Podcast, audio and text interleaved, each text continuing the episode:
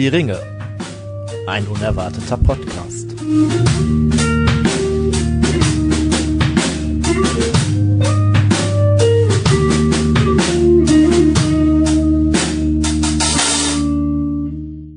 Hallo und herzlich willkommen zu einer neuen Folge von Hör die Ringe, ein unerwarteter Podcast. Wir haben uns wieder zusammengesetzt und wollten über ein neues Thema sprechen. Alle sind äh, wieder gesund aus äh, diversen Quarantänen raus und äh, es geht allen gut. Und wir haben uns gedacht, dann ähm, machen wir das doch einfach mal und feiern das mit einer neuen Folge von Hör die Ringe und haben auch direkt mal einen Gast eingeladen, außer dem Simon und dem Tim, sitzt nämlich heute der liebe Tobi wieder hier bei uns, den ihr ja alle schon sehr gut kennt. Hallo Tobi. Hallo, ich bin nicht vorbereitet. das äh, stimmt ja nur halb, aber ähm, auch das werden wir trotzdem hinkriegen. Äh, vorab natürlich wie immer, ähm, ja, äh, rauchen und trinken. ähm, wir haben uns natürlich wieder ein Bier ausgesucht und ein Pfeifentabak für diese Folge, den wir euch gerne vorstellen wollen und ähm, für euch so ein bisschen bewerten und beschreiben wollen. Und ich würde vorschlagen, wir fangen mal mit dem Bier an. Tobi, du als Gast, welches Bier trinken wir denn? Äh, du als Gast und ja einer der wenigen Nutzer von unserem Steady-Programm, ähm, wo wir äh, das der Bier viel zu wenigen Nutzer der viel zu wenigen kauft Nutzer das Steady-Programm von dem Steady-Programm, ähm, der ja unser Bier regelmäßig zu jeder Folge dazu geschickt kriegt oder gebracht ja, kriegt. Ne? Du wohnst ja Gott sei Dank in der Nähe. Aber ähm, jetzt bist du ja hier und kannst das Bier live mit uns vertesten. Welches Bier haben wir denn? Ähm, ich glaube, dass ich immer die Biervorstellung machen muss, weil ich irgendwie der einzige Nichtraucher hier bin und ihr deswegen immer den Tabak äh, euch sichert. Ähm, aber ich mache das natürlich sehr das gerne. Das ist natürlich ein bisschen richtig. Aber äh, ich hätte jetzt auch gleich äh, noch äh, den Simon oder den Tim auch okay. gefragt. Also jeder darf zu jedem was sagen. Ist ja nett, dass wir auch was zu Bier sagen. Ja. ähm, wir, wir, haben heute von äh, Grimbergen, also aus äh, Belgien, das äh, Doppel Ambré, also das doppelte Ambré. Ähm, das ist ein ähm, dunkles Ale. Ähm, genau, in einer. Nils, du möchtest bestimmt gleich noch das Etikett beschreiben, deswegen äh, spare ich mir das jetzt mal. Die Flasche an sich würde ich ja, beschreiben, aber ja, äh, mach erstmal. Sag doch was zum Bier. Genau, ich habe ähm, schon irgendwie so eine Dreiviertelflasche getrunken und ähm, es schmeckt mir wirklich sehr, sehr, sehr gut. Das ist ähm, also wie gesagt, ein dunkles Ale, Karamellnoten, vollmundig. Ähm, also ich finde, wenn man auf diese belgischen, ein bisschen süßeren Biere steht, ist das so mit eines der besten, die ich äh, bisher je getrunken habe. Ich finde es vor allem, es schmeckt sehr schokoladig, oder? Mhm. Also es ist so richtig äh, wie Zartbitterschokolade aufgelöst ist da drin, würde ich sagen. Ich muss auch so gerade nochmal einen Schluck nehmen, aber Simon, genau. Eher so eine Karamellnote, das ist das, was mir beim Trinken eigentlich so direkt positiv aufgefallen ist, weil ich so mhm. ein riesen Karamell-Fan bin auch. Und äh, tatsächlich ist das das erste Bier. Es hat ein bisschen was von Twix. Ja, aber ein bisschen nicht ganz so süßlich, sondern irgendwie ein bisschen, ein bisschen, ein bisschen tiefer im Geschmack. Ich finde das mega lecker. Ähm, dann sage ich auch noch mal was dazu. Erstmal zum Inhalt. Also bei belgischen Bieren bin ich immer so zwiegespaltener Meinung.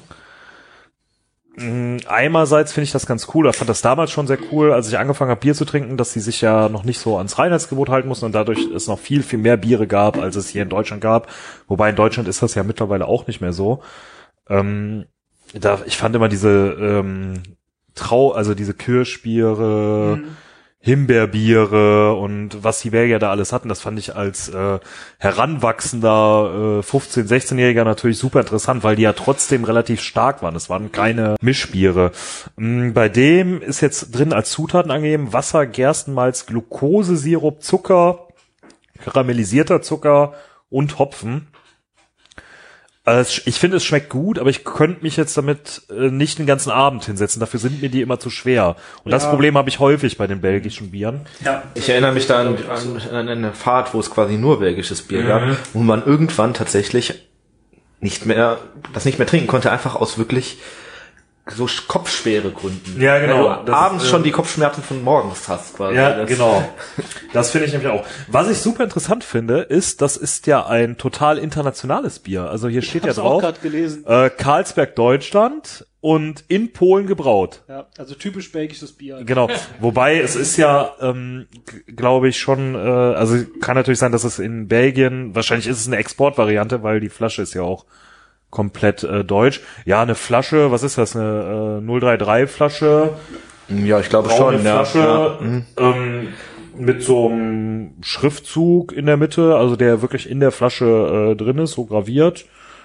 Äh, ja, und äh, was natürlich so sichtbar ist, ist der ähm, Phönix, der auf diesem Wappen prangt, der wohl das Symbol von dem Grimbergener Kloster ist was hinten drauf steht, also so ein bisschen Geschichte, die das Bier noch mitbringt, äh, das irgendwie dreimal abgebrannt ist und dadurch äh, und immer wieder aufgebaut wurde und wie ein Phönix aus der Asche äh, entstanden ist. Ja, das ist auch ein bisschen vielleicht so zu unserem heutigen Thema.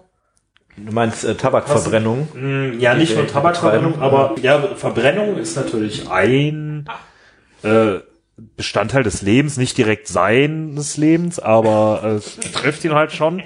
Ähm, oh aber ich denke mal, dass er viele Schicksalsschläge hinnehmen musste, aber immer wieder irgendwie hochgekommen ist, ne?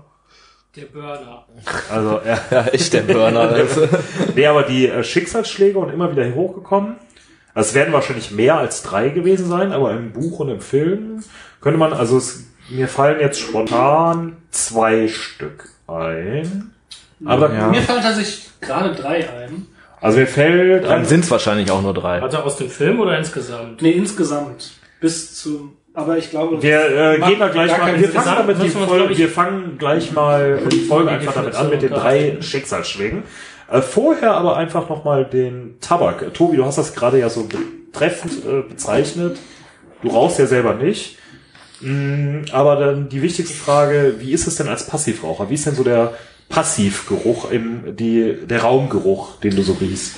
Ähm, ja, meistens ist bei diesen Pfeifentabaken ja so, dass die nicht so, das hast so du schon mal gesagt. penetrant nervig riechen wie Zigaretten oder äh, Zigarillos oder sowas. Genau so hast du das schon mal angefangen. ja, ich wollte das gleich jetzt auch nochmal erzählen. ähm, der riecht ganz gut. Also ich finde, man merkt schon irgendwie als als passive als passiver Nutzer ähm, das ist halt irgendwie diese, diese, diesen typischen Tabak-Verbranntgeruch. Aber man mhm. riecht auch irgendwas. Ich habe tatsächlich eben nicht aufgepasst, als ihr den Tabak ausgesucht habt, deswegen äh, rate ich jetzt das Blaue hinein. Ich finde, es riecht so ein bisschen fruchtig, aber ich kann euch nicht sagen, was ja. für Frucht das sein soll. Ja, das ist richtig. Also kommt drin vor. Ist natürlich ein aromatisierter Tabak. Ähm, vorab, Tim, was rauchen wir denn hier? Also, wir rauchen heute die Winteredition oder Winter Edition. Ich weiß nicht, wie international das jetzt angehaucht ist. Ich habe mir sagen lassen, Jahreszeiten gibt es in vielen Ländern. Ähm, 2021 von John Ansbury. Dieser Tabak, ja, ist, finde ich, sehr fruchtig auf jeden Fall, aber ist so nicht so ähm, Obstsalat sonderlich fruchtig, sondern so ein bisschen Rumtopf, Feuerzangenbowlen, äh, winterlich fruchtig. Also ich, ich, ich finde, man riecht und schmeckt so ein bisschen Pflaume. Der Hersteller sagt auch was von Kirche, diese die die äh, kann ich ja jetzt nicht so ausmachen, aber Nüsse auf jeden Fall mhm. und äh, ganz wichtig Zimt. Zimt, ja. Simon? Ja, ich tue mich unheimlich schwer damit, den Tabak anzukriegen. Ich bin mir noch nicht so hundertprozentig sicher, woran das liegt. Weil ich meine Pfeife einfach scheiße gebaut habe oder... Gestopft. Ja. Bauen tut man was anderes. Ja. Und das äh, beleuchten wir hier nicht so. Scheiße, scheiße gestopft habe oder nicht. Dementsprechend ich kann dazu noch nicht so richtig was sagen.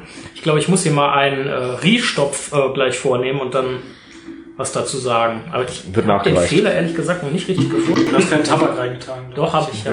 Du musst das in das große Loch stopfen, nicht in das kleine. Auch das habe ich gemacht. Ich stopfe das gleich vor Ja, der Tim hat das gerade ja schon gesagt. Äh, also der, Her äh, der Hersteller John Aylesbury, ähm, muss ich glaube ich nicht nochmal extra beschreiben, wer das ist. Ähm, Tabak nennt man das dann Konglomerat? Ich bin mir nicht sicher. Also Zusammenschluss von mehreren Tabakhändlern äh, Deutschlands ich, das heißt bestimmt nicht Konglomerat. Also Monopol ist, ja, sagen wir mal Monopol. Oligarchie. Konglomerat. Ein Haufen. Ja. ja. Konglomerat ist so un unstrukturiert. Ja. Naja, es ist ja schon strukturiert. Ähm, naja, auf jeden Fall die Tabakhändler Deutschland, die sich zusammengeschlossen haben zu einem äh, ja Tabak äh, ich weiß gar nicht wie das äh, wie sich das nennt aber auf jeden Fall äh, die diesen Tabak unter dieser Marke halt vertreiben also als Hausmarke dann eben mm, und hiervon eben die Winteredition von Darf ich kurz eine Zwischenfrage stellen? Ja. Weil du es anscheinend weißt. Also John Elsbury ist ein deutscher Zusammenschluss, trotz äh, des englischen ja, von, Namens? Von deutschen Tabakhändlern, ja. Hm.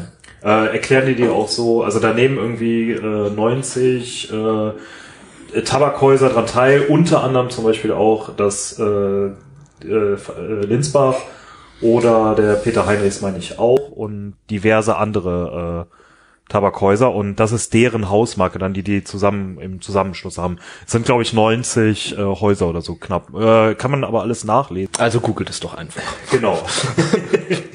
ähm, naja, auf jeden Fall vom letzten Jahr ist der glaube ich noch, ne? Also nicht also nicht jetzt Ende 2021, sondern Ende 2020. Ich glaube, der ist 2021 quasi am Anfang rausgekommen. Genau. Ähm, wir hatten jetzt noch äh, Restbestände. Ja, eine 100 Gramm Dose so eine weiße Dose mit, mit viel Baiser, oh, mhm. sehr lecker, sehr viel Kirschen, sehr viel Baiser, so ein bisschen Schokolade. Ja, aber passt, ne? Ich finde, das ja. ist so, so dieses typisch weihnachtliche Schokolade. Süße. So, Süße, ne? ja. Mhm. Ja.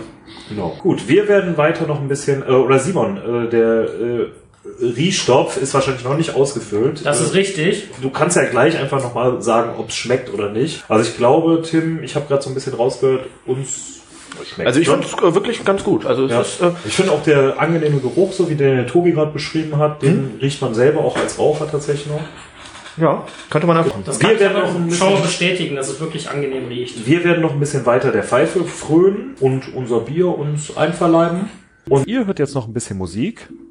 Und dann sind wir gleich wieder für euch da, wenn wir mit der Folge beginnen und dann äh, mal rausfinden, was für drei Schicksalsschläge oder welche Schicksalsschläge denn äh, die Person, um die es heute geht, so hatte. Bis gleich.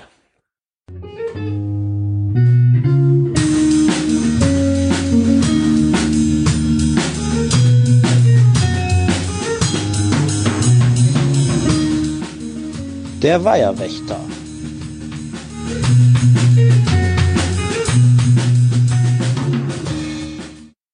So, da sind wir wieder zurück aus unserer Pause. Wir haben ja schon äh, viel losdiskutiert und hoffen, äh, haben deshalb jetzt schnell äh, die Folge wieder eingeleitet. Wir kommen jetzt zu unserem eigentlichen Thema der Folge. Es geht um Faramir. Äh, Faramir, ganz kurz, Bruder von Boromir, der Typ, der Frodo, Gollum und Sam gefangen nimmt, so aus den Filmen. Da tritt er so mit das erste Mal auf und den wollen wir heute euch gerne ein bisschen vorstellen. Jetzt haben wir eben schon angekündigt, äh, wir reden mal so ein bisschen über die äh, Schicksalsschläge von Faramir oder äh, und was uns da so einfallen würde und fangen einfach direkt mal äh, damit an, so als Einleitung, um zu zeigen, ist doch schon ein ganz schön gebeutelter Typ. Tobi, du hast eben gesagt, dir würden drei äh, genau, Stück ich hab, einfallen. Ich habe drei gesagt. Ähm, mein erster wäre Mutter stirbt. Mein zweiter wäre Bruder stirbt, da sind wir jetzt am Ende des ersten Teils. Mein dritter wäre, und da habe ich jetzt eben schon wieder Gegenwind bekommen, ähm, Vater stirbt, aber ich würde das verbinden mit dieser ganzen äh, Geschichte, die da vorausgegangen ist, mit musste äh, in den Krieg ziehen und wurde bei Lebendigen verbrannt. Und das kleine Lagerfeuer, was dann da. Äh, ja, ja. Also, hm? Das würde ich so als einen Schicksalsschlag, der vielleicht auch der heftigste gewesen sein mag, zusammenfassen. Genau, meiner, glaube ich, wo so ein bisschen die Wende kam, hatte ich ja gerade auch schon gesagt, wäre Verlust von Osgiliath, kommt zurück und wird direkt wieder in die äh, Schlacht geschickt, also in so eine hoffnungslose, verzweifelte Schacht mit seinen Leuten, weil ehrenlos. Äh, aber mal um so auf die Metaebene zu gehen, das hängt ja dann schon wieder mit dem zweiten Schicksalsschlag sehr stark zusammen. Also wenn Boromir da noch am Leben gewesen wäre oder beziehungsweise in Gondor zu dem Zeitpunkt, wäre er wahrscheinlich ja nicht so, hätte er nicht direkt die doppelte Rolle äh, da ausfüllen müssen. Ja. Oder? Weil äh, das ja quasi eigentlich schon mit dem ersten zusammenhängt. Das wäre bestimmt auch alles anders gelaufen. Äh, ohne jetzt die Schicksalsschläge noch weiter habt ihr noch, äh, fällt euch jetzt noch irgendwas ein an Schicksalsschlägen? Mir fällt noch ein, er ist ja nicht ausgewählt worden irgendwie zum äh, Weißen Rat oder, oder also zu den nach Elben Bruchtal. Ja. nach Bruchtal mhm. zu gehen. Das ist, ist das ein Schicksalsschlag oder ist das einfach nur dieser harte Disrespect von seinem Vater? Ja, und am Ende eher Glück für ihn. Naja, aber ist schon wahrscheinlich, er hätte es wahrscheinlich schon gerne gemacht können. Ja, ist schon, schon eine Zurückweisung mit Sicherheit. Sonst noch was? Fällt euch noch was ein? An Schicksalsschlägen? Nee, kann es nicht so, dann... Kann, kann es auch positive Schicksalsschläge gehen? Das wird dann normalerweise nicht als Schicksalsschlag. Naja, aber äh, das findet ja wohl eher am Ende ja, ja. statt. Also wir wollen ja erstmal jetzt ein bisschen... Äh, auf die Geschichte eingehen und fangen direkt nochmal mit der ersten Frage an. Tobi, wer ist Faramir überhaupt? Ich hab nur gesagt, ich bin nicht vorbereitet. Ähm, Faramir ist ähm, der Bruder von Boromir, der jüngere Bruder, der... Ist mal eine ganz doofe Zwischenfrage. Ist das nicht eigentlich voll die, also ohne jetzt dich angreifen zu wollen, aber voll die so Scheißkategorisierung. Also ich meine, ein Mensch ist ja nicht erstmal primär der Bruder von jemand anderem, sondern... Faramir ist ein Mensch aus Gondor der zufällig, es tut mir leid, wenn das jetzt zehn Minuten dauert wird. Zufälligerweise auch der jüngere Bruder von äh, Boromir ist oder war. Der nun mal im, erst, im ersten Teil eine Rolle spielt und deshalb kann man, beschreibt Menschen man das, glaube ich, so. Ja. Genau, kennen. Zufälligerweise war er auch der äh, Sohn von Denethor und der Sohn von, ich habe keine Ahnung, wie die Mutter hieß. Findulias, glaube ich, tatsächlich, äh, wie die äh, Mutter. Mutter äh, witzig. Oder Muttertor, weil Denethor heißt ja jetzt auch nicht Denemir. Weiß nicht, Findulias heißt sie, glaube ich, die Frau. Und ähm, nach Boromirs Tod Erbe des Truchsess-Amtes von äh, Gondor, Adeliger aus Minas Tirith und äh, bedeutender Herrführer dieses Landes. Mhm. Was er tut, könnt ihr in den Büchern lesen. Ja, äh, ja, oder wir fragen einfach mal den Simon. Simon, was ist die Geschichte von Paramir? Also die, warum haben wir das gerade angesprochen mit Schicksalsschlägen etc.? So, wie ist der Mann aufgewachsen? Wie hat sich das entwickelt und was tut er hinterher? Ja, also Faramir ist als, äh, wie eben schon angesprochen, ähm, Sohn des Truchsess und äh, seiner Frau aufgewachsen, ähm, zusammen mit seinem älteren Bruder Boromir, halt quasi gondorianischer Hochadel, der Herrscherfamilie angehörend und dementsprechend halt mit allem drum und dran, was dazugehört, hat ähm, die gondorianischen Lehren von Kindsbeinen an äh, gelehrt bekommen, aber gleichzeitig auch ähm, welche Verantwortung irgendwann auf ihn zukommen wird, dass es halt die Bedrohung von außerhalb durch Feinde geht. Und dass es halt äh, die Aufgabe irgendwann sein wird, das Land auch gegen diese Feinde zu verteidigen und gegebenenfalls auch seinen Bruder dann irgendwann bei der Herrschaft zu unterstützen. Und äh, ja, ich würde sagen, entsprechend auf der einen Seite mit Sicherheit ein sehr privilegiertes Aufwachsen, auf der anderen Seite mit Sicherheit auch im O-Ton äh, der Verantwortung, der Forderung und äh, also quasi so nur von mit großer Macht geht auch große Verantwortung einher. Ja, sowas in die Richtung, mhm. genau. Ähm, ja, ist dann äh, entsprechend äh, in die gondorianische Armee rein ähm, als, als Offizier und ist dann bis zum jetzigen Punkt, wo wir uns auf unserer Reise mit dem Podcast befinden, halt einer der Heerführer Gondors und zuständig für die Verteidigung der Hauptstadt Osgiliath und äh, der Grenzen in Isilien. Hm, genau, Tim, warum kommt der Mann jetzt schon vor. Ne? Wir sind ja jetzt irgendwo im äh, zweiten Teil bei den zwei Türmen. Wir sind ja eigentlich noch gar nicht so weit, dass wir irgendwo in Gondor oder dass wir tief in Gondor drin sind. Wir gucken aber jetzt so auf den Weg des Rings, auf äh, also eigentlich spielt sich ja so ein Großteil der Handlung spielt sich ja in Rohan ab.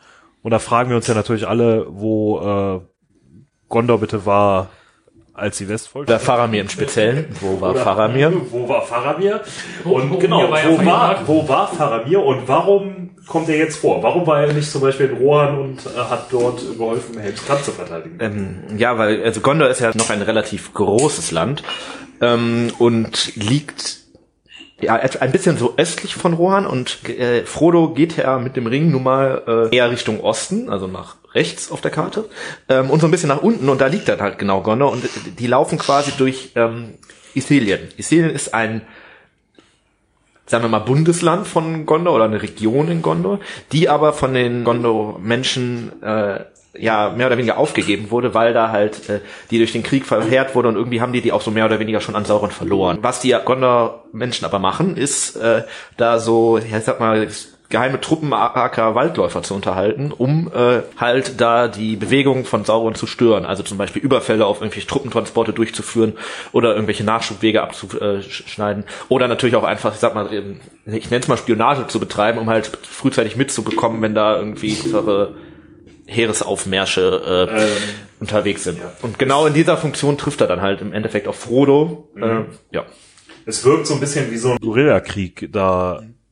Ne? Also irgendwie so diese Waldläufer, das scheinen auch, wenn man so das Buch irgendwie äh, liest oder die, die Filme guckt, das scheinen ja auch irgendwie so irreguläre Truppen zu sein oder ja, schon ja. irgendwie. Aber ich glaube, Gollum, so Gollum könnte auch was zu Kriegsverbrechen sagen und so, aber ja, äh, die sind schon so ein bisschen so, äh, äh, ein bisschen Partisanencharakter hat das schon, ne? Also ähm, jetzt nicht so im mhm. Sinne von, dass da irgendwelche Leute leben und du weißt nicht so wirklich, wer wer ist, ja. aber ähm, Staatlich anerkannte asymmetrische Kriegsführer. Ja, schon ein bisschen. Ähm, ja, was genau machen denn die Waldläufer, Tobi? Äh, ja. Also was, äh, also der Tim hat es ja gerade schon gesagt, ne, so die stören so ein bisschen, aber die haben ja doch irgendwie so ich sag mal, wenn man die im Film sieht, dann wirkt das so wie so eine Gruppe von Robin Hood und äh, ja, die sind schon ein bisschen strukturiert. Also äh, man kann es quasi nennen, aufklären und stören.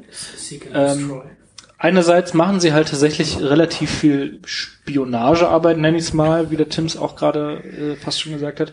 Dadurch, dass Ithilien einfach so nah sozusagen direkt neben Gondor ist und man sämtliche Truppenbewegungen und ähm, Verschiebungen von Armeen und so weiter mitkriegt, kann man das einfach beobachten und melden.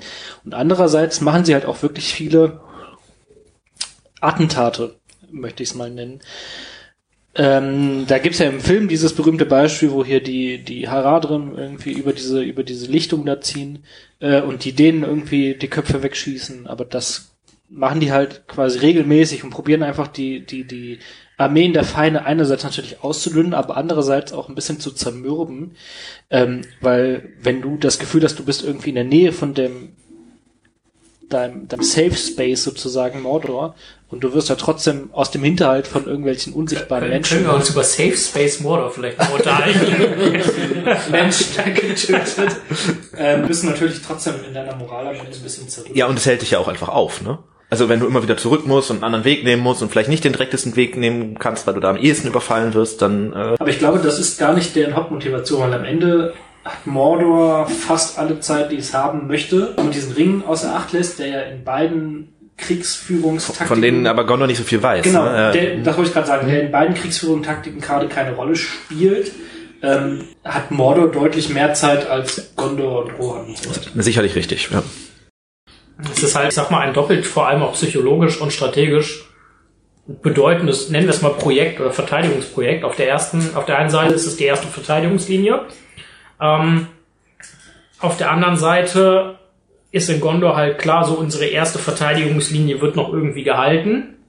Äh, das heißt, das ist wichtig für die Moral. Auf der anderen Seite wird der Feind natürlich da auch schon, wie du angesprochen hast, in Teilen wirklich demoralisiert und äh, verliert seine Struktur, kann halt da noch nicht so schalten und walten, wie er es gerne hätte. Insofern äh, eine unheimlich wichtige Aufgabe auch. Ich glaube, dass die auch ähm, neben dem so ein ganz bisschen noch so symbolischen Charakter haben, weil Ithilien ja irgendwie doch am Ende für Gondor sehr bedeutend war und irgendwie so im, im historischen Kontext immer noch ist und das ist auch immer noch so ein bisschen, okay, wir geben das nicht auf, wir möchten unser, hast du, wer hat, wer hat das irgendwie in einem Bundesland quasi noch äh, verteidigen und stehen da immer. Ja, wahrscheinlich würde Deutschland mit dem Saarland das gleiche machen. Und jetzt nochmal als Frage, man sieht ja in den, im Film, glaube ich, jetzt sind, wir noch nicht so auf die, ich sage jetzt mal, dunklen Völker, bösen Völker eingegangen. Aber man sieht ja, dass es so Ostlinge, Haradrim sind, die sich da bewegen. Von wo nach wo ziehen die überhaupt? Ja, im Endeffekt ziehen die aus dem Osten, deswegen heißen die kreativerweise Ostlinge, oder Ost, Südosten heißt das, die Himmelsrichtung, äh, nach Mordor sozusagen. Und äh, eigentlich ist der Plan von Sauron, dass die sich alle in Mordor sammeln. Da baut er irgendwie dann seine Riesenarmee auf und dann gehen die los. Aber dafür ich muss habe gehört, halt, da sind dann viele Trolle drin. Dafür muss man halt Isilien durch, weil man quasi einmal um, Wenn der um das Gebirge rum bleibt. Ja. Äh, deshalb heißt es ja auch, glaube ich, der dunkle Herrscher zieht seine Truppen zusammen an irgendeiner Stelle. Ich weiß gar nicht, ob das nicht sogar Faramir selber sein. Ja, das kann sein. Dass, ja. ja, kann sein. Ähm, aber du hast das ja gerade so schön beschrieben, die ziehen halt durch Ithilien durch und die ähm, Faramir und seine Waldläufer versuchen das so ein bisschen zu verhindern. Wie genau muss man sich denn, Tim, oder Tim hat das ja eben gesagt, ne, Ithilien, die Menschen scheinen das so ein bisschen gesagt haben, okay, komm, wir geben das auf, wir ziehen uns da zurück, aber wir lassen das trotzdem nicht kampflos irgendwie äh, da liegen und lassen ihn einfach da durchziehen. Ähm, wie genau muss man sich denn die Lage in Ithilien vorstellen? Was ist das im Moment für eine Situation? Was ist das überhaupt für ein Landstrich, wo Faramir sich da gerade aufhält? Äh, der Landstrich selber ist zu einem nicht unerheblichen Teil bewaldet, weswegen sich die Waldläufer halt auch so gut tarnen, verstecken etc. können. Ähm, also nicht unbedingt ganz leicht zugänglich, obgleich es einige Straßen gibt. Ja, ist ein bisschen hügeliger, aber äh, auch nicht dicht besiedelt. Also eigentlich ist es wirklich Land, ja, mit Bäumen und Hügeln. Und äh, wie ist da so die Lage der Menschen? Gibt es da überhaupt noch ähm, Gondorianer oder sind die alle? Ähm ja, ich glaube so ganz im Sinne von der Siedlung nicht mehr. Ja, es gab mal eine große Festung, da Minas Isil. Das ist nicht so gut gelaufen. Ist nicht so gut gelaufen und dahinter wird's dann äh, wird's dann wieder schöner quasi. Der Safe Space. Ja. Also es gibt diese diese Menschen, die das so im Heimlichen verteidigen, aber es gibt offi offiziell ist das wie das. Ja, muss sich das halt so vorstellen. Vorstellen. Ähm, Italien liegt ja quasi auf der rechten Seite vom Anduin, der also fließt ja so mehr oder weniger einmal durch mhm. das ursprüngliche Gondor.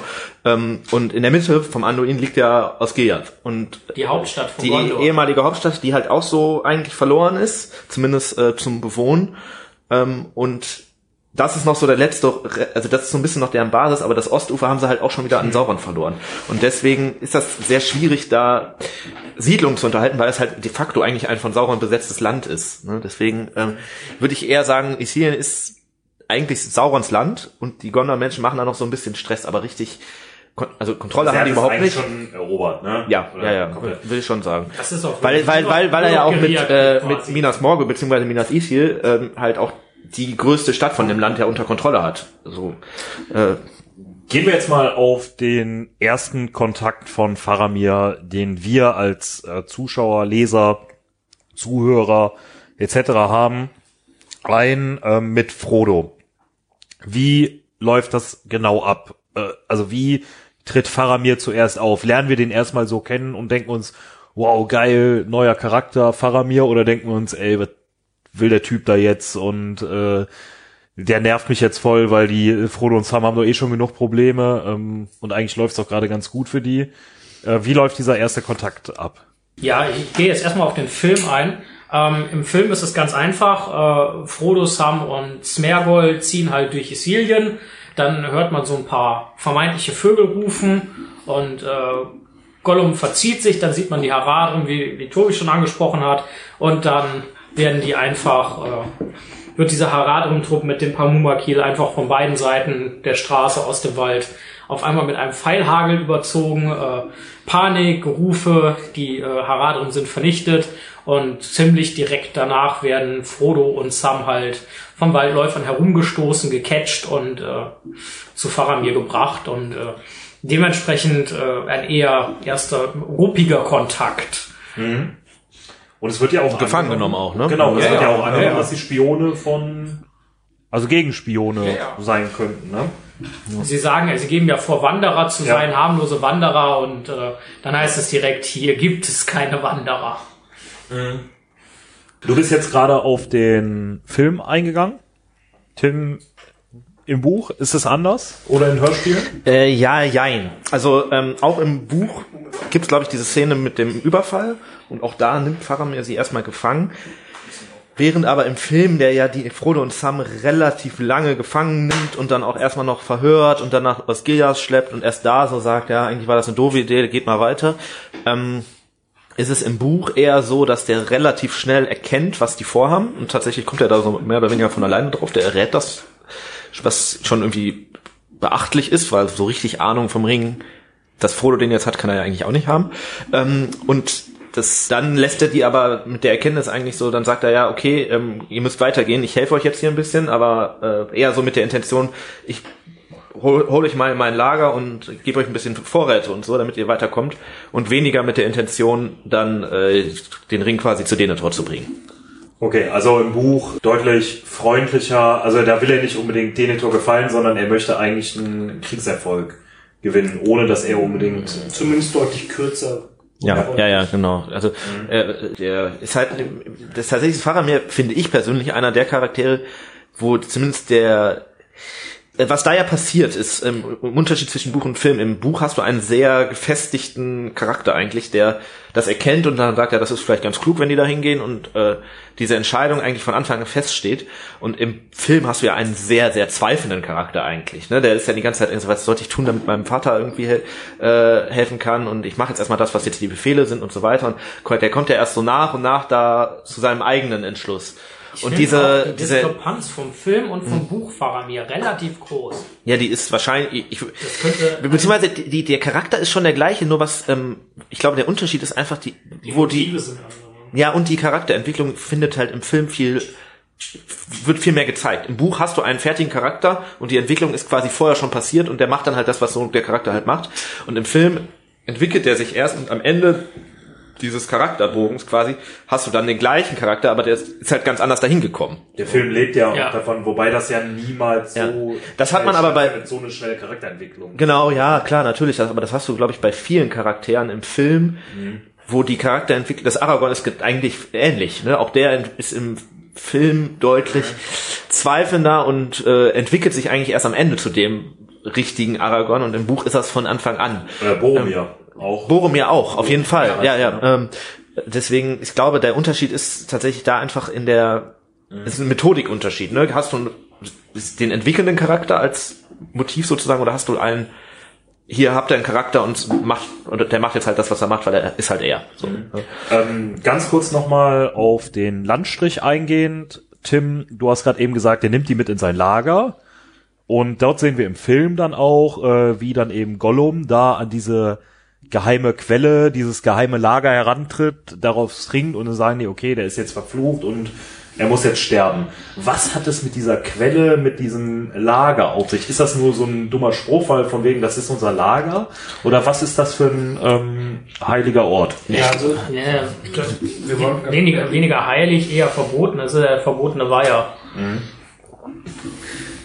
Ja, genau. Also ähm, ja, man hätte ja auch nicht sagen können. Also es wird aber nie wirklich erklärt, was es Warum? Mit, mit diesem, mit diesem. Ja, aber ich denke, der wird halt verboten sein, einfach aus taktischen Gründen, ne? weil das ist halt das geheime Lager von denen, wo die halt ihre Überfälle starten und die können mhm. wäre natürlich ungünstig, wenn die Feinde rausfinden, wo das ist. Wobei tatsächlich äh, schwierig, weil ich glaube im Buch zumindest ähm, sind die auch in ihrem in, in ihrem Lager, in ihrer Höhle da und dann läuft man schon noch ein Stück zu, zu diesem Weiher. Also ähm, ich glaube, also für mich hat konnten die Gollum halt einfach nicht leiden. Für mich hat das immer so eher aus spirituellen, kulturellen Gründen nach irgendwas Heiligem, Verbotenen gewirkt, als wirklich aus taktischen Geschichten. Mhm. Also jetzt nicht so wie Guantanamo oder Area 51. Ich glaube auch Guantanamo hat für viele Amerikaner eine wirklich hohe Bedeutung. ich, ich, ich weiß gar nicht, ich glaube, kommt das, ich, ich habe das jetzt nicht auf dem Schirm, ähm, ihr könnt mich da gerne aufklären. Ähm, dass das irgendwie eine, eine Spiritualität oder irgendwas damit auf sich hat. Ich habe das auch nicht so verstanden. Ich habe das immer wirklich einfach verstanden kommt, als glaube ich nicht äh, kommt glaube ich nicht vor. Geheimhaltung. Ähm, was, was die Erklärung, die ich hätte, ist quasi die sind ja relativ versteckt mit ihrem Headquarter da in Sicilien. Mhm. Und wenn du zu diesem Weiher, was vielleicht auch deren Wasserquelle einfach ist, kommst, dann ist es nicht mehr ganz so weit. Zwar noch ein Stück, aber auch nicht ganz so weit. Und wenn du es bis dahin gefunden hast, kannst du erstens diese Wasserquelle vergiften, theoretisch. Vielleicht ist das dementsprechend auch von strategischer Bedeutung. Auf der anderen Seite findest du die dann vermutlich eher, weil vielleicht führt der einzige Weg zu dem Lager von dem äh, da, ja da gehen die vermutlich zwangsläufig immer vorbei. Das heißt, wenn du bis dahin gekommen bist, dann musst du getötet werden. Dann muss ich nicht, also da muss ich nicht erzählen, Gollums Leben ist jetzt verwirklicht, dann erschieße ich den einfach. Also, weißt du, ähm, der Unterschied ist ja. Ja, das war auch so ein bisschen Drama. Äh, ähm, Twitch, Twitch. Also das. Äh ja, der, der Punkt ist, du kannst, wenn du die Story bis dahin aufgezogen hast, halt schlecht sagen, okay, Gollum wird da halt einfach sang- und klanglos erschossen, zumal ja schon vorher beobachtet, schon. zumal ja schon vorher beobachtet wird, dass das der Begleiter von den beiden ist. Ähm, dementsprechend ähm, ist es halt auch so ein bisschen der Punkt, vielleicht kann man mit dem ja noch was anfangen, aus dem auch ich glaube, Film wird das wird der Punkt dann ja sein. auch gecatcht ja. und ausgequetscht ja. und nicht gerade pfleglich behandelt und so. Und äh, im Buch ist es ja auch nicht viel besser. Äh, da wird ja auch ich könnte mir trotzdem vorstellen, dass es so ist, wie Tim das sagte, dass, das, äh, dass man dieses Gerücht halt aufrechterhält, von wegen, das ist der verbotene Ort Einfach um keine Zivilisten an diesen Ort halt zu locken. Vielleicht ist es auch einfach, so, ich sag mal, wenn du. Äh, Zivilisten sollen denn da hin? Nee, aber wenn sich das Gerücht. Damals, also das wird es ja schon länger gegeben haben. Das ja. ist jetzt so meine Vermutung, weißt du? Dass du gesagt hast, okay, das ist hier immer der verbotene Ort. Dieses Gerücht gibt's schon seit drei, vier, 500 Jahren. Damit hältst du alle Zivilisten da, davon ab, da hinzugehen. Und dadurch bleibt es halt eben dieser geheime Ort und äh, bleibt aber auch als wenn, wenn, wenn die wissen, wo sie nicht hin dürfen, dann wissen sie ja, wo das ist, wo sie nicht naja, hin dürfen. Ja, aber wenn du dann in deinem Kopf ist so über, ich sag mal, Generationen als im vielen lebender böser Mensch, der da irgendwie für Sauron ja. irgendwas tut. Wenn du da hingehst, dann okay. stirbst du. Keiner weiß warum, ne? Aber du bist also Simon, so ein bisschen wie das Bermuda-Dreieck, ja. da würde ja auch keiner freiwillig. Bermuda-Dreieck oder äh, bekanntes Beispiel aus Harry Potter hier, die äh, heulende Hütte. Ja. Ist ja genau äh, gleiche. Das ist äh, aber auch wirklich keine jugendfreie äh, äh, Umgebung. Ich würde. Naja, das, äh, also, ja genau, aber es ist halt auch. Das so, Schutzkonzept von Hogwarts ist miserabel. Also ja. auch, auch, die, auch die Lehrkörperpolitik ist, sagen wir mal, fragwürdig. Aber anderes Thema. Ja. ja, aber so könnte ich mir das halt vorstellen. Weißt du, es wird halt behauptet, okay, da spukt damit da niemand hingeht, um ja. da nicht den wahren Grund halt ja. Aber brauchte man vor 300, 400 Jahren schon diese Höhle als Hauptquartier? Naja, also Ithil ist schon relativ lange verlassen. Ne? Also äh, ich meine, aus Gilead wird irgendwann so 2600 oder so endgültig zerstört. Ich bin nicht vorbereitet, ich habe keine Ahnung von Jahreszahlen. Äh, äh, ja, aber was, was ich mir also, denke, ich meine Minas Ithil, was dann ja zu Minas Morgul, dem Sitz des Hexenkönigs, der ja vorher in Angmar war, wird, ähm, ist ja da auch schon ein Weilchen futsch, meine ich. Also ich kann euch mit äh, Zahlen vielleicht äh, nicht helfen. Ich dachte, bombardieren. äh, zu bombardieren. Nee, aber ähm, also Minas Ithil wird tatsächlich 2000 erobert. Ähm, und, ah, so lange ist es gar nicht. 2900, also ungefähr 100 Jahre lang ist das schon verlassenes Land. Bisschen mehr. Ja, okay, dann. Aber wie gesagt, es kann ja einfach eine Mischung sein, dass man sich das zunutze gemacht hat. Okay, geheimer Ort war das und dann jetzt schlagen wir da unser Lager auf. Ähm, man wird es nicht herausfinden, aber wir sind gerade so ein bisschen auf ähm, Faramir eingegangen warum der die jetzt gefangen nimmt, was er dort macht. Mm, wir haben eben aber schon mal so ein bisschen angedeutet, der scheint familiäre ah, Probleme. Ist jetzt vielleicht übertrieben, aber sagen wir mal schwierig. Ich finde, ich finde das sehr passend. ähm, das heißt so Daddy-Issues ähm, irgendwie. Wie ist denn überhaupt seine äh, Beziehung zu seiner Familie? Fangen wir doch mal mit dem Wichtigsten an, würde ich mal so behaupten, die Beziehung zu seinen Eltern. Fangen wir doch mal mit der unbekanntesten Person an, äh, Beziehung zu seiner Mutter. Ihr habt das ja gerade gesagt, die Mutter stirbt. Was weiß man davon? Äh, man, die, man weiß, Mutter ist tot. die Mutter ist tot, das weiß man. Und man weiß, dass die Mutter die Söhne eigentlich relativ geliebt, also was jetzt relativ sehr geliebt hat und äh, sich auch ziemlich intensiv um die gekümmert hat. Die ist aber sehr früh gestorben. Ähm, weiß man eigentlich woran? Das jetzt? Äh, äh ich, also ich glaube, Tolkien hat äh, hat tatsächlich irgendwann mal Trauer gesagt, weil ähm, Denethor halt so ein bisschen hartherziger war und sie so ein bisschen verkümmert hat lassen und dann ist sie Ach so unerwiderte, unerwiderte Liebe. Ja, so so ja irgendwie so ein bisschen in die Richtung. Ja, wenn du dir so einen Rumpelgrims da als, äh, als Macker anlachst, dann. Ähm, aber als Lampe war er ganz gut eigentlich. Also das. Ja. Naja. Äh, Tobi an dich. Ähm, die laufen die Lampe. Ah, jetzt muss ich wieder was Böses sagen. Aber der ja auch immer im Schatten seines größeren Bruders stehende. Ich bin äh, der Größte aus meiner Familie. ja, seines älteren Bruders. Ja, da, das, das ist jetzt ein anderes äh, Thema. stehende äh, Bruder. Ähm, der dritte, ich weiß gar nicht, haben die überhaupt noch weitere Geschwister? Faramir und Boromir? Nein, das sind nur die so, beiden. ich dachte Tim und Tobi. Ich ja, die auch nicht. Also und Tobi auch nicht. Ähm, wahrscheinlich war das auch so. Der dritte war so noch unbeliebter als Faramir. naja gut, äh, liebe Grüße an Thorsten. Der hat halt auch immer behauptet, der, es geht über Anfallers. Also das. Äh, ähm, Tobi, äh, du äh, als äh, jüngerer Bruder jetzt einfach mal, äh, wie ist die Beziehung zu Boromir, der ja sein älterer Bruder ist? Der schaut ja zu ihm auf.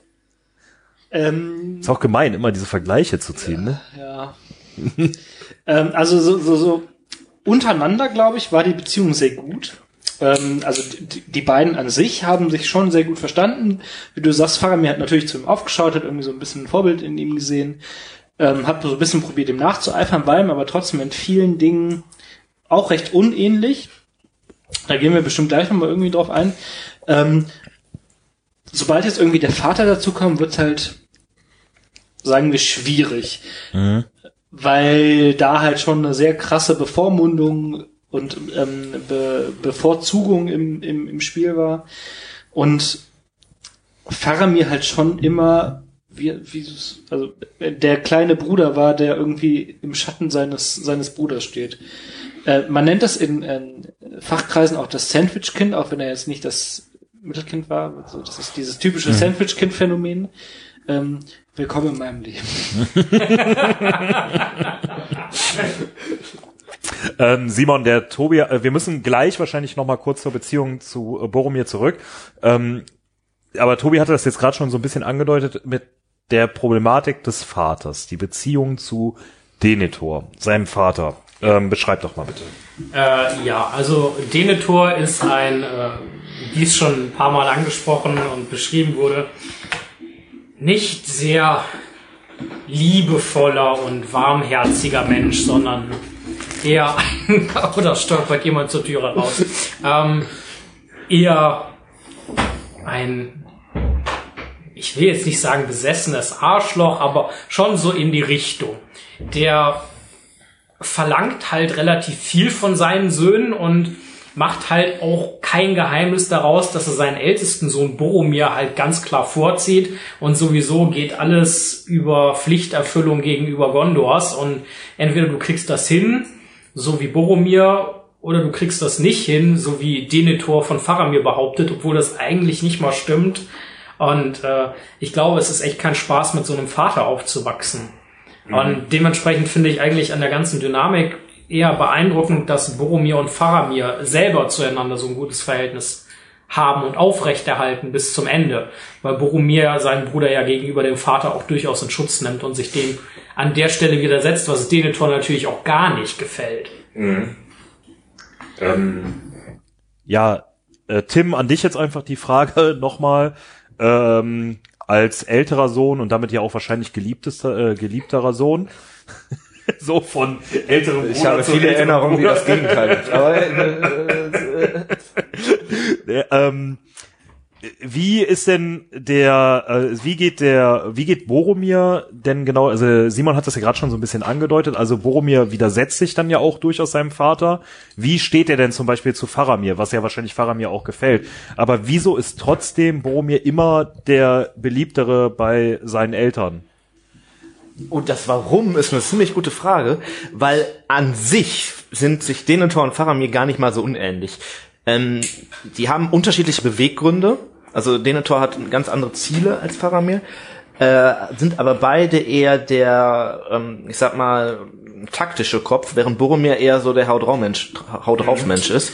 Ähm, oder ja, du möchtest widersprechen? Nee, erzähl das zu Ende, dann kann ich. Ähm, ich glaube aber, ähm, warum Boromir so vielleicht dir beliebterer ist, ist eher so dieses, ähm, zum einen ist er halt einfach der, ich sag mal, rechtmäßige Erbe, was in Gondor halt dann doch nochmal irgendwie was zählt.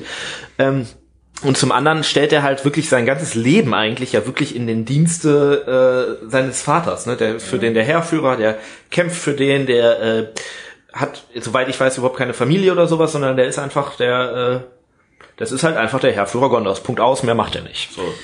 Ich sehe zwei Gründe, warum, äh, warum mir der bevorzugte sein könnte. Mhm. Punkt eins: Boromir ist der Held, Faramir ist der gute Mensch, nenne ich es mal. Also Boromir ging es immer oder ging es meistens um Ruhm, Ehre, gerade für Gondor. Und Faramir war irgendwie immer mehr so der Typ, der das Richtige tun möchte. Ja, Faramir ist eine Ecke umsichtiger, ne? Nochmal. Faramir ist eine Ecke umsichtiger, ne? Genau. Und das führt mich direkt, direkt zu Punkt zwei. Boromir hatte immer Gondor im Blick. Boromir wollte den Ring für Gondor, Boromir wollte Gondor befreien, Boromir wollte das. Faramir wollte das Gute für die das große Ganze das große ja. für Ganze das, das kommt ja das Welt. kommt ja auch dann im Endeffekt äh, in der ganzen Frodo Szene und Geschichte auch noch mal genau. ganz klar durch wo er sich ja so gesehen auch wirklich ganz klar gegen Gondors Regeln stellt. Ja, ähm, genau. Ich könnte mir auch mal vorstellen, so eine Mischung aus dem, was ihr äh, alle gesagt habt. Ähm, Faramir und Denethor sind sich ähnlich. Denethor liebt sich aber selber gar nicht so sehr und sieht deshalb in Faramir auch irgendwie sich selber ja. Mhm. und äh, verurteilt dann äh, das, was er an sich hasst, hasst er dann auch an äh, Faramir, obwohl Faramir natürlich auch viele positive Eigenschaften hat, wie Denethor, gut, er, also im Film kommt er natürlich sehr negativ rüber. Er ist aber auch der Film Denethor ist auch so ein bisschen ja, ist noch ein bisschen böser als der ja, kaputter Menschen. Das ist übrigens, glaube ich, der einzige Charakter, der, wo, wo ich das, was ich eben mit Aragorn und Faramir sagte, nur von wegen entwickelnder Charakter und so. Ja. Denethor ist der einzige Charakter, der quasi schon fertig ist im Film. Der verändert sich nämlich gar nicht. Du meinst, ja, er ist, als er noch lebte, auch schon verbrannt gewesen. Ja, ja keiner traurig wo irgendwie keiner traurig ist, als er dann noch stirbt und so und alle sich einfach denken, okay, jetzt ist er weg. Ähm, was aber ja, glaube ich, äh, gar nicht, ja, aber, aber was man ja irgendwie ganz anders mal betrachten muss. Ne? Also auch der ist ja irgendwie zu dem geworden, was er ist, ne? verliert irgendwie seinen ältesten Sohn, verliert seine Frau und äh, der hat ja auch erstmal äh, sein Land wird angegriffen. grundsätzlich äh, das ist halt einfach ein, ein Herrscher von einem Land in einer wirklich schwierigen Zeit. Ähm, der hat es natürlich auch nicht einfach, ne? Und äh, am Ende Anfang hat er halt auch erstmal nur die Bedürfnisse seines Landes im Blick, aber das ist ja auch irgendwie so, sage ich mal, sein Job. Also mhm. äh, so im Prinzip kann man dem das ja gar nicht so richtig übernehmen, weil der halt einfach überzeugt ist, dass es für Gondor das Beste, wenn es jetzt den Ring hat. Ja. Dass es das nicht wäre und dass er da vielleicht falsch liegt. Das kann ja so sein, aber das ist ja, macht es ja nicht böse, was er tut. Vom Ring halt zum Beispiel. Denke, ja. wir werden auf Denethor nochmal äh, sondiert eingehen müssen und dann nochmal explizit da irgendwie die ganzen Sachen drüber sprechen müssen. Ähm, ich weiß nicht, ob das genug äh, Stuff für eine Folge ist oder ob man da vielleicht mal so eine Sonderfolge. Ah, mir fallen noch ganz viele Dinge ein. Ja, ja, ja. Kann man, kann man die Tomatenfrage zum Beispiel. ähm, aber jetzt noch mal auf die Frage, weil es geht ja so ein bisschen ähm, von Faramir. Was will Faramir von Denethor und was möchte Denethor von Faramir? Also was sind so um noch mal irgendwie so ein bisschen doch noch mal auf den einzugehen, aber der spielt ja natürlich als Vater nun mal eine der größten äh, Rollen. Also was Denethor von Faramir möchte, ist, äh, dass Faramir eigentlich ist wie Boromir. Ähm, oder um es mal ein bisschen platter auszudrücken, ähm, Denethor wird von Faramir nie das kriegen, was er von Faramir möchte, weil das, was er von Faramir möchte, ist, ob es wirklich durchdefinierbar ist, weiß ich nicht, aber ist auf jeden Fall unerreichbar. Ähm, einfach weil Denethor verkorkst ist. Und was Faramir von Denethor möchte, ist eigentlich im Großen und Ganzen nichts weiter als ein Stück weit angenommen und anerkannt zu sein. Und äh, wie es dann im Film zum Beispiel äh, auch sagt, als er nochmal ausreitet, ähm, falls er wiederkehren sollte, hofft er, dass sein Vater besser über ihn denkt oder besser von ihm denkt. Ich finde das so traurig, weil eigentlich will Faramir von Denethor nur so ein bisschen väterliche Liebe. Ein bisschen Liebe. Mhm. Und also dass, dass er wirklich wenn man ehrlich ist, hat Faramir von Denethor ja nie irgendeine Art und Weise von Liebe oder Wertschätzung erfahren. Und dass das nie vorgekommen ist, nur weil er nicht so war wie sein Bruder, ist halt eigentlich wirklich eine sehr, ein sehr, sehr tragisches Motiv. Zumal Boromir ja auch nichts von dem, was kam, hätte aufhalten können. Nein, aber er wird halt irgendwie idealisiert, ne? Und also das ist einfach mhm. unheimlich, unheimlich traurig, ehrlich gesagt. Ja. Ich würde an der Stelle noch einen Punkt anbringen, zumindest bei dem, was will den Tor von Faramir, und das ist natürlich der Ring. Ähm, Weiß er, dass er den möchte? Ich denke ja. Ja, ähm, ich denke, zumindest. Ich denke, ähm, Ihr hört die Leute denken. Ähm, ich glaube nicht, dass es in Gondor Fahndungsplakate mit dem Ring gibt. Das äh, halte ich für unwahrscheinlich. Aber ich, äh, man muss sich das ja so vorstellen, Faramir wird ja ein gewisses... Wonders Most Wanted? Gibt's nicht? Ja, weiß ich nicht. äh, aber also auch wenn wir jetzt sagen, die Beziehung zwischen den beiden ist so schlecht und so weiter, die werden ja miteinander gesprochen haben. Ne? Ich meine, das ist ja immer ein Königs und äh, äh, sagen wir jetzt mal König, ne, aber Truchsess und äh, sein Sohn und und die Waldläufer werden auch regelmäßig Berichte erstatten. Richtig und den und Faramir ist ja trotzdem immer noch ein hochrangiger General für Gondor. Ne? Und mit, deswegen wird er schon so grundsätzlich wissen, was Denethor möchte und der ist ja auch, also Faramir ist tatsächlich echt nicht dumm. Der kann sich schon zusammenreimen, dass äh, wenn er seinem Vater sagt, ey, ich äh, hatte den Ring, aber ich habe ihn weitergegeben, dass er das schlechter findet als ey, ich habe den Ring und hier ist er.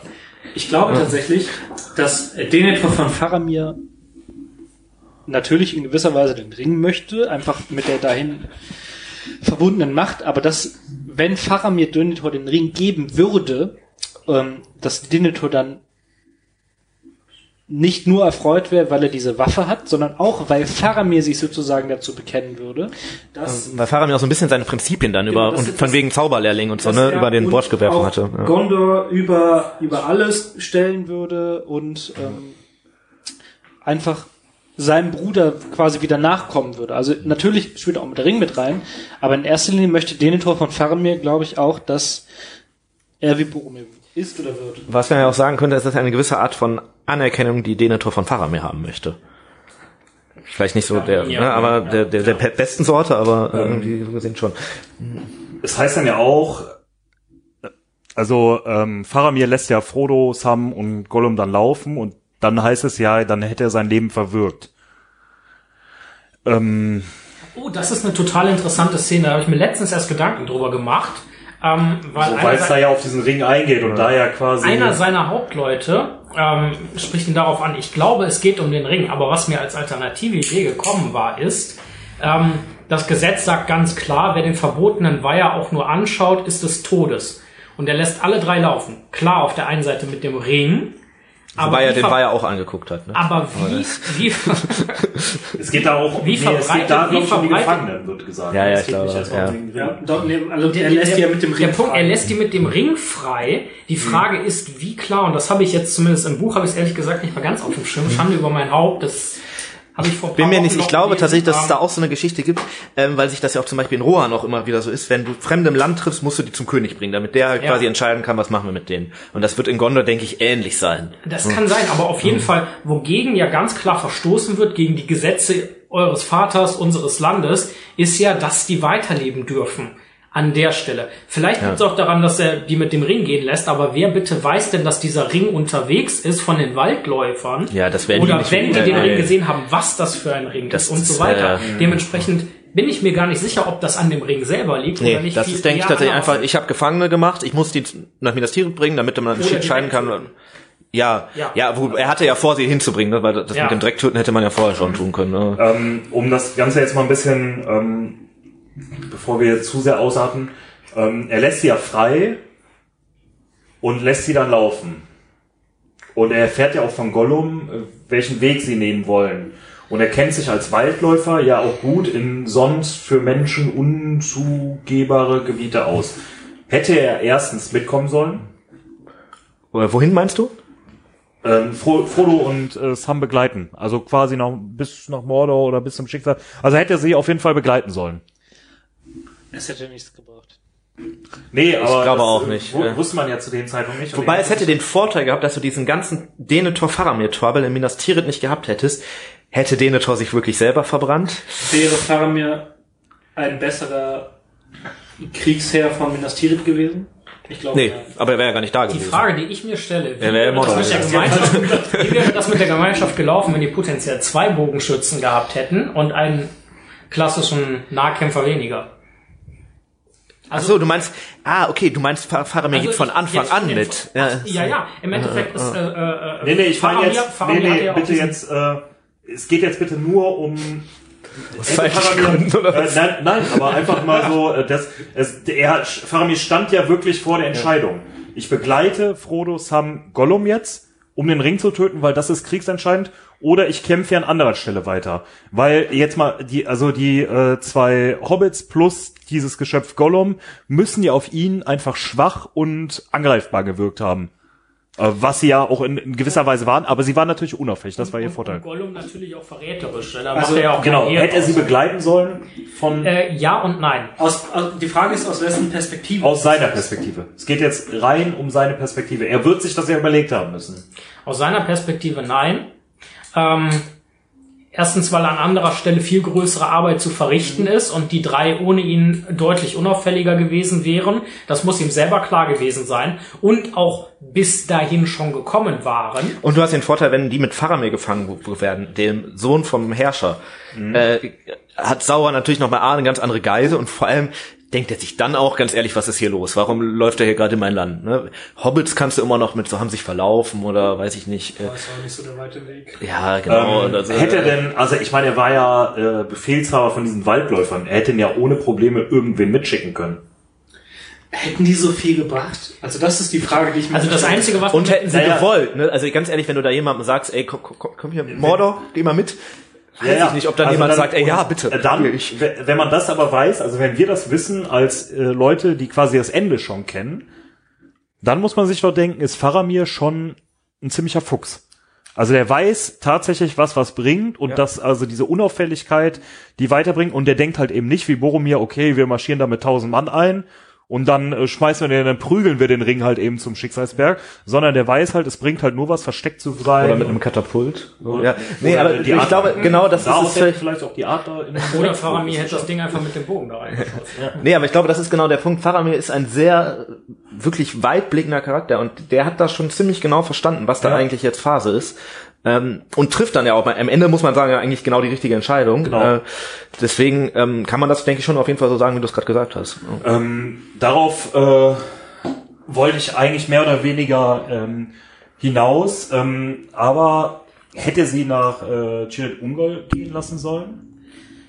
Du meinst, das, das die kommt jetzt auch schon wieder ein bisschen auf die Perspektive an. So grundsätzlich, das hat er sich ja gerade im Buch hat er sich das sehr reiflich überlegt, mhm. ähm, weil als er spitz kriegt, äh, dass Gollum sie über Kirit Ungol führen möchte, will er Gollum erstmal abmurksen und äh, ist halt richtig so, ey, du sagst, das ist doch eine Falle und nie und nimmer und Gollum erklärt dann aber, warum Kirit Ungol und da auch sogar da dämmert Faramir, so unlieb ihm das auch erscheint und es so ist halt leider der einzige Weg, unvernünftig ja. das wirklich sein kann. Es ist der einzige Weg. Ne? Also Gollum hat damit halt recht, es gibt das schwarze Ist halt trotzdem eine Falle, aber er hat trotzdem recht. Das ist Pass äh, von, von, von Kirit Ungol und er sieht ja scheiße, da, ähm, da muss es lang gehen, da wird es lang gehen.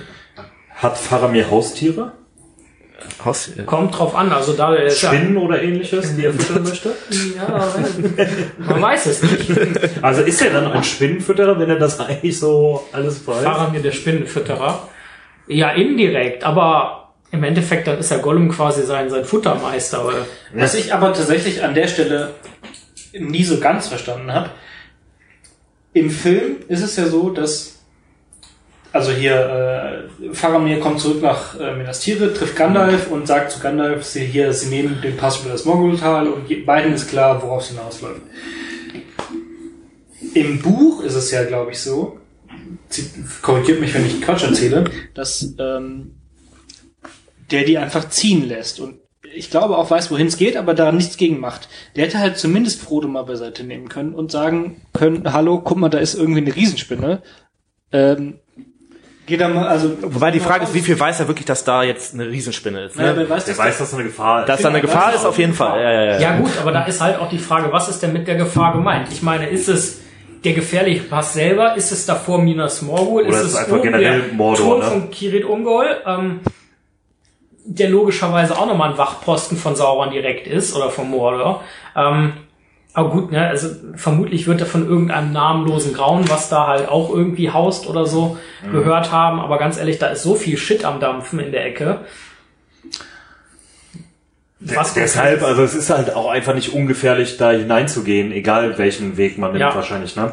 Ähm, kommen wir zum Schluss nochmal bitte zu einem Vergleich ähm, zwischen den drei ja, jungen, in Anführungsstrichen, weil Aragorn hat natürlich schon ein paar Jahre auf dem Buckel, aber irgendwie äh, Erben aus Königsgeschlechtern, also den menschlichen ähm, Helden aus Königsgeschlechtern, ähm, Faramir, Boromir und Aragorn.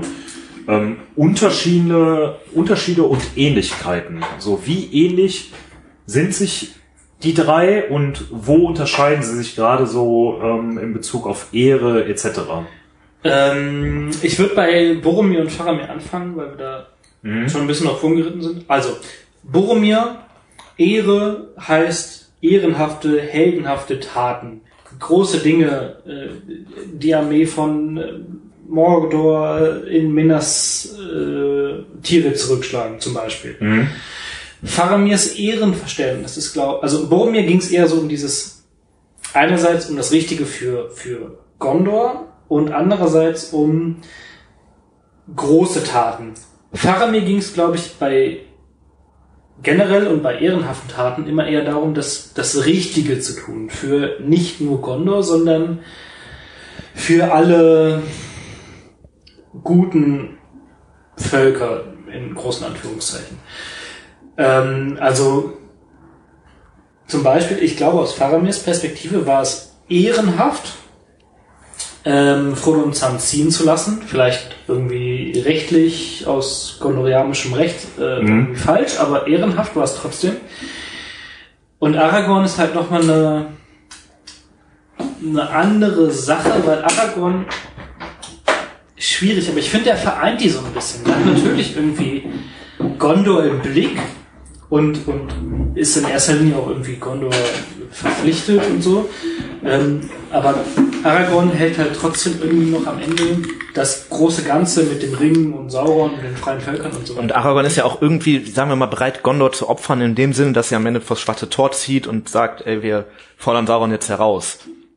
Das ist ja auch eine gewisse Art von, ich setze jetzt mein Königreich, was er da zu dem Zeitpunkt sagen wir mal schon hat, aufs Spiel. Ja, aber irgendwie noch so kombiniert. Ne? Ja, ja. Hätte, es ist auch sicherlich zu Gondors Besten, ne? weil das weiß der auch, aber ähm, hm. ähm, ich finde ich finde Tobis Beschreibung schon mal ziemlich gut. Ich hätte das folgendermaßen formuliert. Ähm, Boromir hat mehr so ein schlagkräftiges Ehrverständnis, Faramir mhm. ein eher moralisches Ehrverständnis. Mhm. Und ähm, ich, ich finde, bei Aragorn ist nicht so viel von diesem, ich sag jetzt mal, schlagkräftigen, äh, sich stolz verhalten und, und so weiter und große Taten vollbringen, eher Verständnis da. Ähm, der ist ja auch komplett anders aufgewachsen. Er ist ja bei den Elben aufgewachsen. Natürlich dann ab einem gewissen Zeitpunkt, ich glaube ab, ab mit seinem 20. Geburtstag oder als er 20 oder 22 wurde oder so, ähm, auch im Wissen, dass er der Thronerbe ist, der mhm. äh, letzte Nachkomme von äh, Isildur. Ähm, ich glaube, der ist dann näher an Faramir dran, aber nochmal auf einer anderen Ebene, vielleicht dem Alter, vielleicht auch einfach seine Erziehung bei den Elben geschuldet, auf einem noch größeren Weg, einfach noch mehr Großes und Ganzes im Blick. Ich sag's mal ganz, ganz platt, wie ich es gerade verstehe. Boromir ist der Held, Faramir ist der Nachdenkliche, Aragorn ist der König. So, das ja, ist gut mich ja. so. Mhm. Kann man vielleicht Wobei so echt so sagen, ja. halt nicht so der offensichtliche Held dann vielleicht ist, sondern ähm, eigentlich schon auch ein Held, ne? Nur halt nicht so, er muss nicht so als ja, Held aber nicht auftreten. Dieses, dieses, genau. Ja, das, das zeigt der auch, Kämpfer so in nee, das Sinne, zeigt ja ne? auch, also als Befehlshaber von diesen äh, Waldläufern, die eigentlich eher im Geheimen operieren und doch einen großen Beitrag leisten, mhm. ähm, und halt eher, aber eben im Geheimen, also alles komplett ohne in, öffentlich, in der Öffentlichkeit zu stehen, ne? aber trotzdem halt irgendwie Helden sind, ne? Äh, und deshalb die Frage, hat Faramir seinen Teil geleistet, so zum äh, positiven Ergebnis des äh, der Geschichte in die Runde? Auf jeden also sagen ja. Zwei Dinge. Fall. Man kann, glaube ich, unterscheiden oder also ich ziehe jetzt gerade einfach mal die Grenze zwischen Schlacht Pelennor-Feldern davor, danach. Davor auf jeden Fall äh, Waldläufer angeführt, ähm, Angriff auf Osgiliath angeführt, ist irgendwie in, Schlacht, in der Schlacht mehr oder weniger fallen und so weiter, auf jeden Fall. Danach auch, weil er dann nicht mehr dieses Heerführerische hatte, sondern dieses verwaltende, regierende mhm. und da hat er auf jeden Fall auch seinen Teil ge geleistet. Gerade als Aragorn dann irgendwie mal kurz da war und dann wieder rausgezogen ist, hat er halt trotzdem irgendwie die Stadt zusammengehalten. Danach ist er auch irgendwie äh, hier Pr Prinz von Italien oder was auch immer ja, ja. geworden. Und also ich glaube, Faramir ist einer ja. derjenigen, der, der, der, der Vor allem hat er es halt auch nicht, also der hat wirklich, sagen wir mal, relativ schwierige Entscheidungen getroffen zu, äh, zu haben. Auch mit wenig Wissen eigentlich zu dem Zeitpunkt, wo er das hatte, die Entscheidung vor der Nase. Äh, und man hätte sich da auch falsch entscheiden können und es ist am Ende dann doch das Richtige gewesen. Das ist schon ein Punkt, so würde ich sagen. Ich denke auch, Faramir hat sehr überlegt, sehr umsichtig und auch wenig selbstdienlich zum größeren Nutzen die Entscheidungen getroffen, und zwar viele. Ähm, dementsprechend hat er seinen Teil geleistet, auch wenn andere was anderes behaupten mögen, definitiv ja. Die Stadt steht ja auch noch, ne? Also das ja. ähm, kommen wir noch mal ganz kurz ähm, Ostgilia. Tobi hat das, ich denke, da müssen wir noch mal drüber sprechen. Hast gerade gesagt, Angriff angeführt, äh, doch, aber auch irgendwie die Stadt ja auch, die Verteidigung ja auch äh, aufgegeben aufgegeben, geleitet, erstmal dann aufgegeben. Aber vielleicht war auch das eine richtige Entscheidung. Ja, ja. ja. Was für eine Rolle, was für eine Rolle spielt denn überhaupt Osgiliath?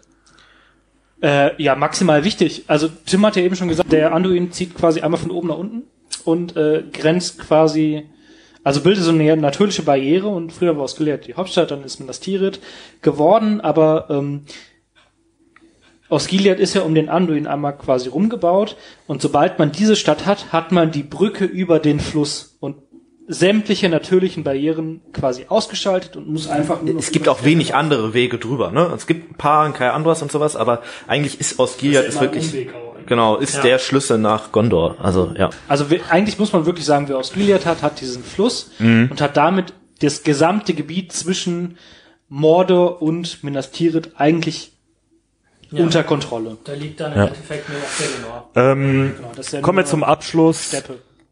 Zum Abschluss, wenn ihr sonst nichts mehr habt, äh, zu unserer üblichen Schlussfrage. Äh, fünf Minuten Gandalf. Ähm, wie ist die Beziehung Gandalf-Faramir? Haben wir überhaupt eine? Etc. Äh, ja, also haben auf jeden Fall eine. Gandalf hat Faramir, als er früher in Gondor war, öfter tatsächlich auch mal so ein bisschen, sag mal, unterrichtet, weswegen auch dieser Vorwurf genau von dem Zauberlehrling äh, ihn dann quasi trifft von Denethor, ähm, auch so ein bisschen so von von seinem Vater weggeführt dadurch. Vielleicht war das auch ein Fehler, könnte man ja jetzt äh, im Nachhinein sich denken, aber gut. Ähm, ja, und äh, Faramir lernt viel von Gandalf und hat natürlich ein sehr ähnliches ähm, Denkmuster wie der. Ne? Also die sind schon eher so die großen Schachspieler im Vergleich zu den Schachfiguren Boromir oder auch zum Beispiel Aragorn. Ähm, ich glaube tatsächlich, dass warum Faramir für Gandalf halt wichtig ist, zum einen natürlich einfach dadurch, dass er weiß, wo Frodo ist, ne, das kann ihm nochmal Bericht mhm. erstatten. Der ist natürlich auch irgendwie der Nachfolger von Denethor und deswegen wichtig für Gandalf, weil es ist vielleicht der nächste Herrscher des größten Landes, äh, ne, das es so gibt. Mhm. Ähm, ja, ich denke, da, da spielt so die Rolle und die Beziehung Faramir Gandalf kann man schlecht denken ohne Denethor. Der ist immer so ein bisschen so der, dieser Störfaktor, der da die, ähm, die, die, die, die Schärfe reinbringt. Ich denke, die Quintessenz in ihrer Beziehung ist das Vertrauensverhältnis. Ähm, das merkt man dann halt äh, vor allem Richtung, Richtung dritter Teil einfach ganz enorm. Auf der einen Seite, wo Faramir äh, zu Gandalf geht, äh, ach Gandalf, die habe ich übrigens gesehen, die sind da und da lang und und so weiter und so fort. Aber auf der anderen Seite auch bei der Verteidigung von Minas Tirith und in dem gesamten Verlauf davor, danach, ähm, ist dieses Vertrauen mit Sicherheit äh, ultra wichtig und vor allem auch diese Wertschätzung in dem Fall in erster Linie von Gandalf gegenüber Faramir, die ja äh, dann auch nicht un unerheblich bei seiner Rettung ist quasi. Okay, äh, ich bedanke mich bei euch für. Ich habe noch zwei Fun Facts, ja. darf ich noch kurz sagen? Auf jeden Fall. Ähm, äh, Punkt eins. Ähm, ich habe jetzt nur auf irgendeiner komischen Seite da was gefunden. Ähm, Tolkien sagt, Faramir ist der äh, Charakter, der am ehesten wie er ist. Das fand ich ganz spannend. Äh, und zweitens gibt's auf dem äh, Mond vom Saturn äh, gibt es so Gebirgsketten, die nach Herr der Ringen-Charakteren benannt wurden. Da wurden irgendwie sechs Dinger benannt und einen davon heißt Faramir. Jetzt kannst du weiterreden. Okay. Ähm, ja, meine. Ich kurz noch anfügen, dass Faramir später Eowyn heiratet. Ah ja. Womit wir dann auch wieder bei Familie sind. Ja. Und dass er einen Onkel hat, gesagt, der der Fürst von Dol Amroth ist und äh, gerne Kamul tötet. Ähm, wir müssen noch mal irgendwie so, so ganz kleine Geschichten werden wir, glaube ich, noch mal irgendwann einbauen. Aber das mit Eowyn ist, glaube ich, noch ein wichtiger äh, Zusatz. Ähm. Werden wir nochmal genauer drauf eingehen. Tobi, äh, bist du in deiner Rede eigentlich schon weitergekommen oder äh, treffe ich ähm, dich jetzt? Ja, du, nö, du, kein bisschen. Okay, kein bisschen. Also Tobi wird weiter an seiner Anti-Frodo-Rede äh, denken, so quer Frodo denken. So stark scheint der Hass doch nicht zu sein. äh, Frodo muss weg, Plakate hast du aber auch noch nicht. Oder? Äh, zu Hause. kein, ich habe keinen kein Kleister. ähm, dann ist es eigentlich nur noch Zeit für einen Werbeblock.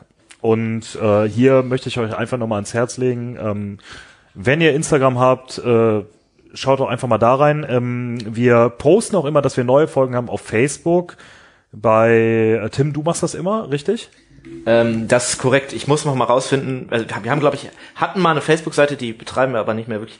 Wir ja. müssen mal noch mal eine Hör die Ringe Facebook-Seite richten. Nee, aber wo postest du das immer? Vielleicht einfach mal äh, Fremdwerbung? Äh, achso, ja, ich mache jetzt einfach mal Werbung für meinen persönlichen äh, Facebook-Account. Äh, geht mal auf. Ach, ja, nee, du postest. Wir das, sind äh, der Podcast der Du postest das doch immer ähm, bei der Deutschen Talking-Gesellschaft. Achso, ja, ähm, genau, ja, ich, wir, wir, wir, ich poste das auch manchmal in irgendwelche Gruppen rein, zum Beispiel auch von der Deutschen Talking Gesellschaft. Da wollte ich einfach mal Werbung äh, für machen. Das ja. ist doch eine sehr interessante Gruppe. Ja. Wenn ihr euch für das Thema interessiert, äh, schaut auf jeden Fall mal da auf dieser Facebook-Gruppe vorbei, wenn ja. ihr Facebook habt. Ja. Oder auf der Website von der Tolkien Gesellschaft kann man auch mal vorbei. Die, äh, wir sind übrigens auch Mitglieder, ne? Ja, ja. Und wir, äh, die posten auch immer wirklich sehr interessante Sachen. Letztens zum Beispiel zur Amazon-Serie, da möchte ich jetzt aber nicht drüber sprechen, weil sonst äh, eskaliert die Folge jetzt hier wieder. Äh, aber ähm, gerade für das Thema, wenn man da up to date sein will, lohnt sich das. Eine herzliche Empfehlung. Ansonsten äh, liked uns auf Instagram, wie gesagt, ähm, folgt uns auf Spotify oder ähm, abonniert uns da. Ich weiß gar nicht, wie man das bei Spotify nennt. Man drückt auf Follow, also ich glaube Folgen. Folgen, ne? Ja. Äh, ansonsten auf allen anderen möglichen äh, Anbietern, wo man Podcast hören kann. Äh, Tim, möchtest du eine Be einige Beispiele nennen? Äh, ja, man kann bei Podbean oder Podcast Addict oder äh, eigentlich allen, wo man mit dem RSS-Feed weiterkommt. Äh, das ist ganz einfach, man geht einfach bei uns auf die Website, klickt, klickt auf Abonnieren und da kann man sich dann nämlich einfach äh, seinen Podcast-Anbieter des Vertrauens auswählen. www.hördieringe.de Korrekt. Des Weiteren von mir noch eine Empfehlung. Lest die Bücher, schaut die Filme, hört die Hörbücher. Genau. Und schaut doch einfach mal, ähm, wenn ihr Bock habt, uns zu unterstützen, bei Steady vorbei. Das seht ihr aber alles auf unserer Website. Das ist sehr gut. Ansonsten, genau, der Tobi hat es ja gerade schon gesagt. Äh, Tobi, dir gefällt es, ja, dein äh, Bier. Äh, ich bin äh, hochzufrieden. Mir wurde äh, gestern irgendwie mal vorgerechnet, was ich ähm, pro Bier bezahle, aber ich finde es absolut, äh, absolut gerechtfertigt. Das war am Sonntag. Und wir sind offensichtlich transparent. In dem äh, Sinne möchte ich mich bei euch äh, bedanken. Äh, vielen Dank an euch drei, aber vielen Dank auch an Stefano und an Steffen, die hier äh, mit uns äh, dabei saßen äh, sich um die Biere gekümmert haben, den Tabak gekümmert haben, die Aufnahmen gekümmert haben und hinterher natürlich auch mit ums Schneiden kümmern werden. Stefano grinst schon wieder, dass er eigentlich äh, keine Folge, Zeit und Lust hat. Folge gelöscht. Aber vielen Dank auch an unsere Zuhörer, die uns äh, auch in diesem Jahr äh, wieder treu oder also die, äh, an euch, die ihr uns wieder eingeschaltet habt. An die Zuhörerinnen auch? Oder? An die äh, ZuhörerInnen, Entschuldigung. Ja, es ist, es fällt mir immer ein bisschen schwer. Ich versuche es, aber ähm, es an alle, die zuhören. An die Zuhörenden. Das ist ja mal. Aber danke, Tobi, dass du mich darauf hingewiesen hast. Und ich hoffe, äh, dass wir uns wiederhören. Bis zur nächsten Folge von äh, Hör die Ringe. Ein unerwarteter Podcast. Ciao. Ein unerwarteter Podcast. Tschüss. Jetzt auch mit Doppelung.